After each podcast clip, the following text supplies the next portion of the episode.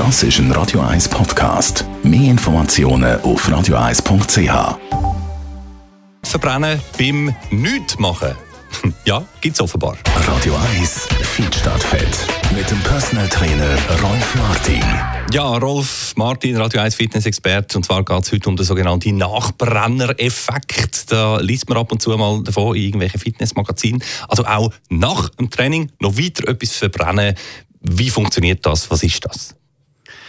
Ja, der Nachbrenner oder Nachbrenneffekt, der ist, äh, in äh, der Wissenschaft wird das als äh, Epoch äh, bezeichnet, also übersetzt Englisch Excess Post-Exercise Oxygen Consumption und übersetzt ins Deutsche, kompliziert, ist einfach nichts anderes wie überschüssige Sauerstoffverbrennung nach dem Training. Aha. Also da passiert also noch etwas nach dem Training. Was, was läuft da genau ab?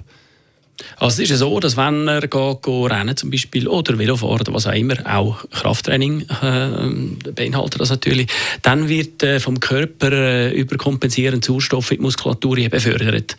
Und wenn man natürlich kann vom Peak sind, vom Training irgendwie äh, voll geladen mit sauerstoffgesättigtem Blutvolumen, dann äh, ist man irgendwann mal fertig und äh, hört auf, geht in die Garderobe, duschen, umziehen, heimgehen und dann ist natürlich der Sauerstoff noch in der Muskulatur, im ganzen Organismus und der wird dann noch verbrennt zusätzlich. Das heißt also, wir haben bis zwei Stunden nach dem Training noch bereits noch so einen, einen Trainingseffekt, wenn man so will, wo Energie verbrennt und schlussendlich im regenerativen Prozess noch bis 36 Stunden nach dem Training haben wir da also einen Effekt.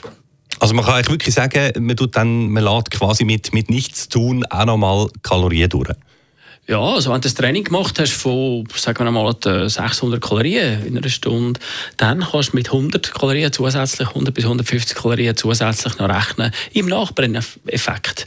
Das zählt sich dann also. Ich meine, das sind äh, doch noch pro Woche wären das dann 300, 400 Kalorien extra, die da noch verbrannt werden und das alles im ruhenden Stoffwechsel. Zusätzlich, also man sieht, der Nutzen, das Training als solches äh, äh, trägt dazu bei, dass man sogar noch im passiven Zustand mehr Energie verbrennt verbrennt.